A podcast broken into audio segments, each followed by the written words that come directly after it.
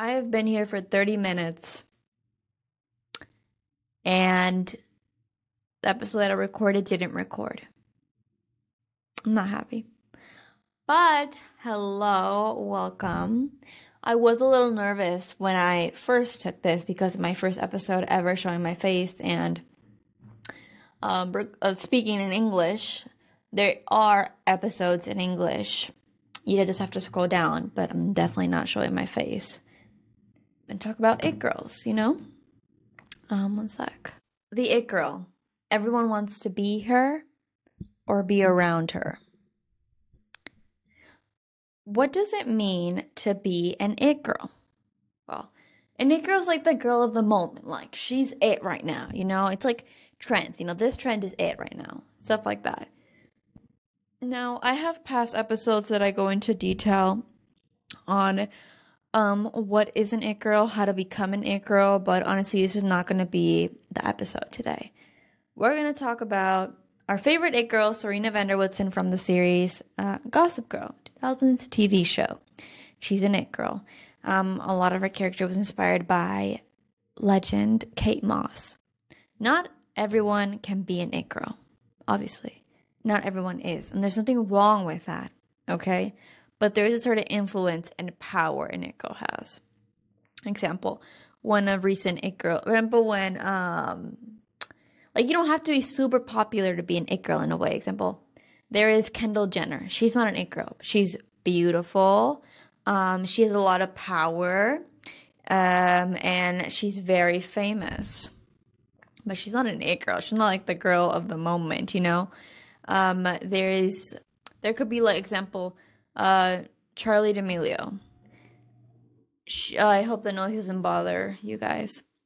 I'm gonna try to reduce it while I edit. But Charli D'Amelio, you know, uh, she's one of the most one of the most followed people on TikTok.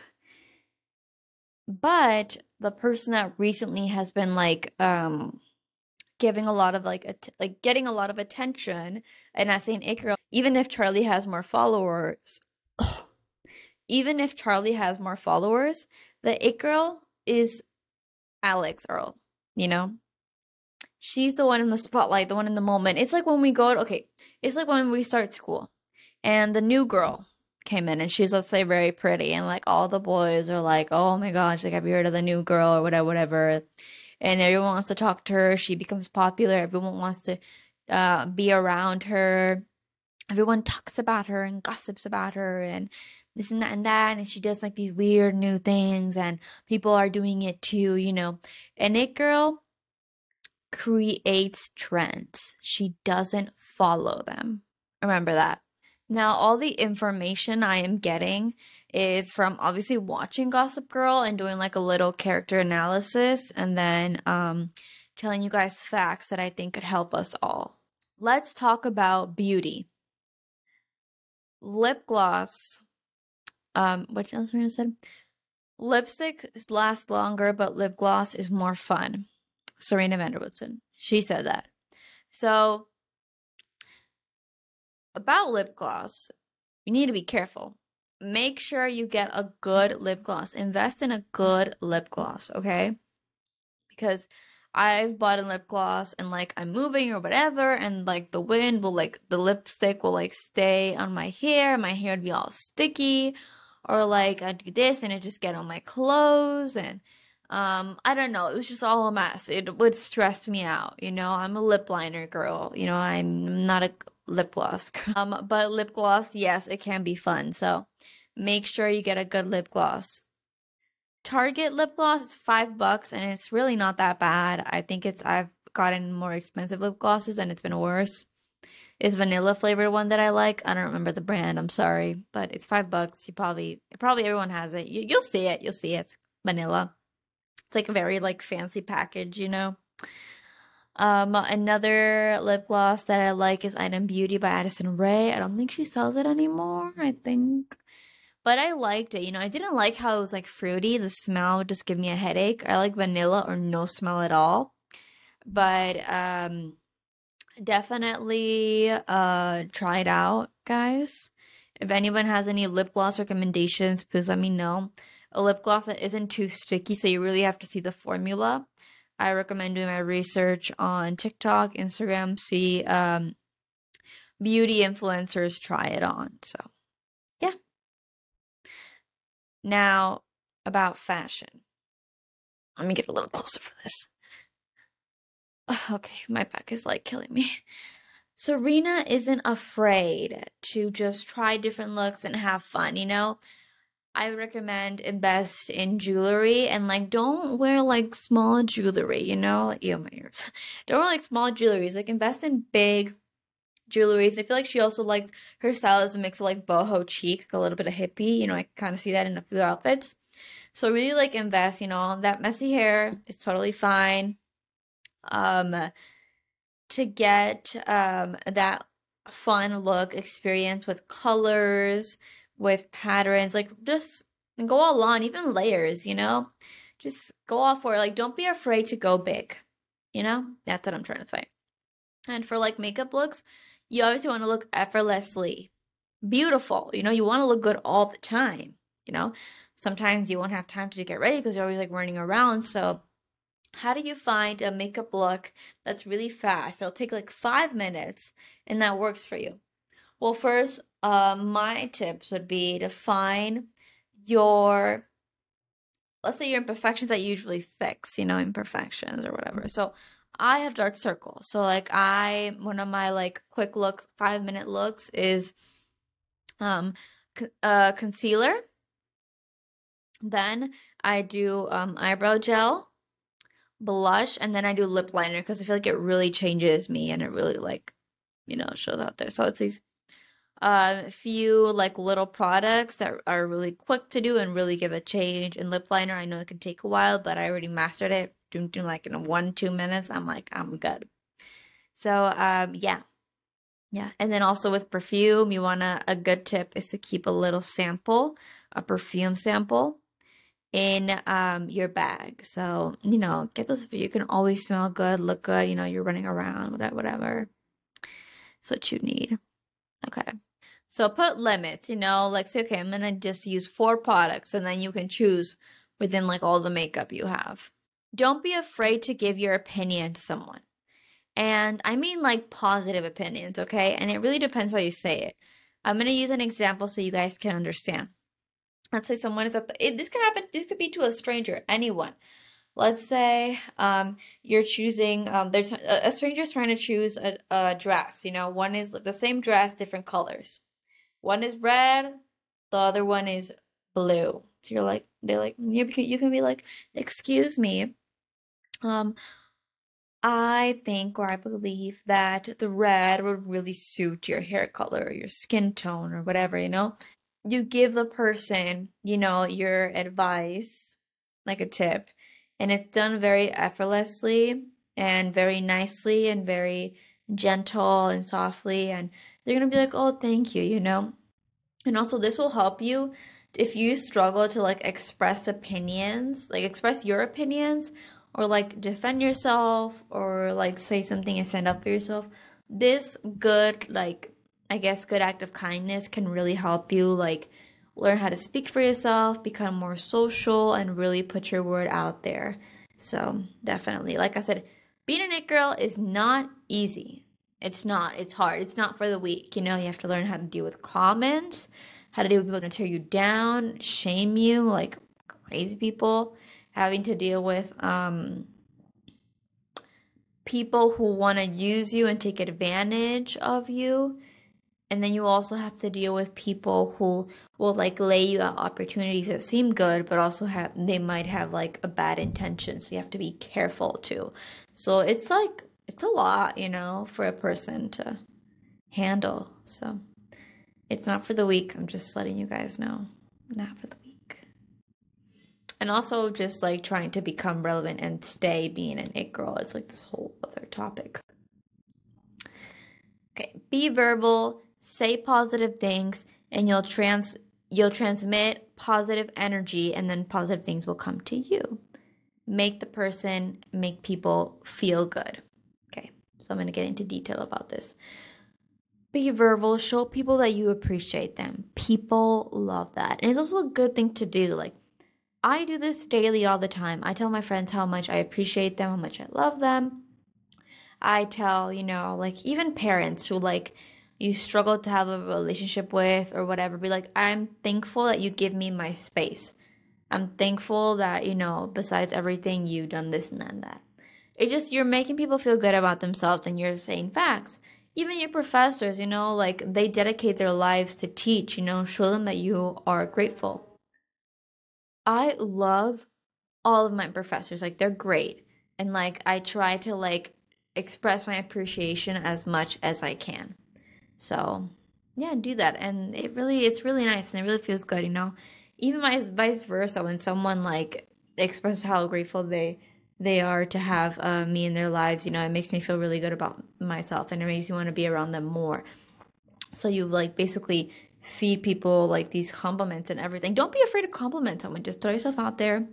Um, and if you make people feel good, they're gonna want to be around you more, and you're gonna be like a magnet. You know, like who doesn't want to be around someone that makes them feel so, you know, good about you know themselves. So and yourself. So yeah, that's one thing. And also, example, if you're like, uh, I don't want to go home. Like my house is a mess. Like ugh, I don't have any food at home. Like, oh, I don't want to do this homework. Oh, this is me out. This and that. You're saying so much negative things out there. How are you gonna feel about yourself? Not good. Not good. And I get it. Sometimes we try to say positive things and we still feel like shit. But here's the thing: you have to really say things that you're looking forward to. Like me, like I love watching like my shows. You know, my TV shows. So I'm watching Desperate Housewives now. I love it. I'm in season seven. Um, and I would like sometimes like, okay, I can't wait to go home and watch my show. I can't wait to go home and take a nap. Um, I can't wait to like eat a good meal or like eat that sandwich, you know. So and then I'll like you know it's like you're transferring that positive energy. You know, people see that and they're gonna approach you more and they're gonna talk to you more and everything. It doesn't matter how good you look or whatever. If you're like with like a like a you know like a resting bee face, no one's gonna wanna come up to you. So make sure, you know, everybody wants to be around a ray of sunshine. Like, who doesn't, you know? Okay. In a social gathering, an event, or whatever, don't be afraid to call people out. Don't. And there's like, like, I mean, like, there's certain situations where, you know, it's not even worth saying anything or like even just engaging with this person and um, exchanging these like energies but if this is if this is about your reputation, about you, and um, they can really affect you, or someone trying to like copy you or whatever, call them out in front of people. Call them out in a very subtle way. Like I don't think it's right to like just like be so aggressive and like vulgar and like about it. There's ways to do it. You just have to know how. Example, if someone is copying you, you know, be like, oh hey, like I've noticed I like you know, you're not really a creative person. I kind of see that from all the looks that you've been um, basically uh, copying from me. I see that um, you use me as a way to try to gain creativity. Um, if you ever need tips or you're struggling, please let me know, you know? So, and then if people are going to be like, what? You know, you're not being like insulting them or screaming at them or whatever. It's in a very subtle, like, I'm calling you out way. So, yeah. Don't feel don't feel bad about calling people out. They deserve it. You know. Also, people are to gossip no matter what, you know? And um I have different opinions on how Serena handled it, but I'm just to talk about Serena. So, I've noticed Serena handle it by just like not caring and just doing whatever and just um and if someone bothers her about it, then she'll just be like, leave me alone, you know? So it's just like, it is what it is, you know? Like, you have so many other issues, and there's so many more things going on that you need to focus on than just caring about that, you know? People are gonna go to the next gossip all the time, you know? So if you're being talked about, you're doing something right. Like, don't worry about like clarifying yourself all the time. Don't be afraid to like have the spotlight on you. Use it, you know? Like, yes, I'm here. I look great. I look stunning. Um, hi, you know, this use that spotlight, you know, be confident. Okay? And about go I know I'm like switching topic a little bit, but going a little bit about fashion, like don't be afraid to dress up sexy. Literally, because I used to be like not wanting to because I'm like the men or whatever. I've been catcalled in sweatpants and a hoodie with no makeup on, and I don't look that good, let me tell you. And I've been honked at and everything. Men just do it because they're jerks and they're disgusting. Most men. Some men. You know? So, do whatever you want. Me dressing up sexy makes me feel powerful and confident. It helps me, you know, wear whatever makes you confident, try new things. And like I remember like I I was like around people who like I've never dressed like vulgar, like oh showing my boobs or like whatever. Even if I did, so what?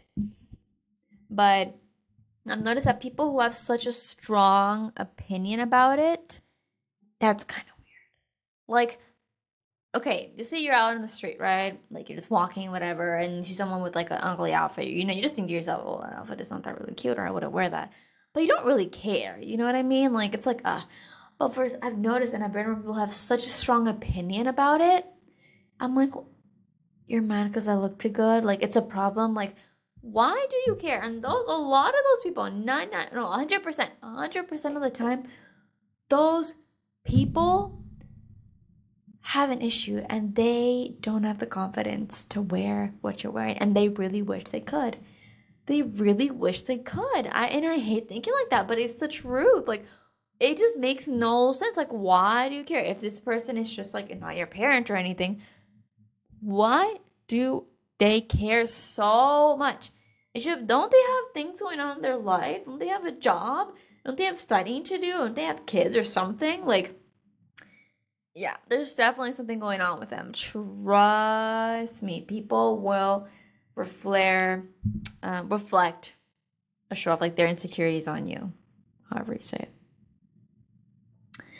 Another one is people are gonna try to tear you down, and you have to tell them that they can't.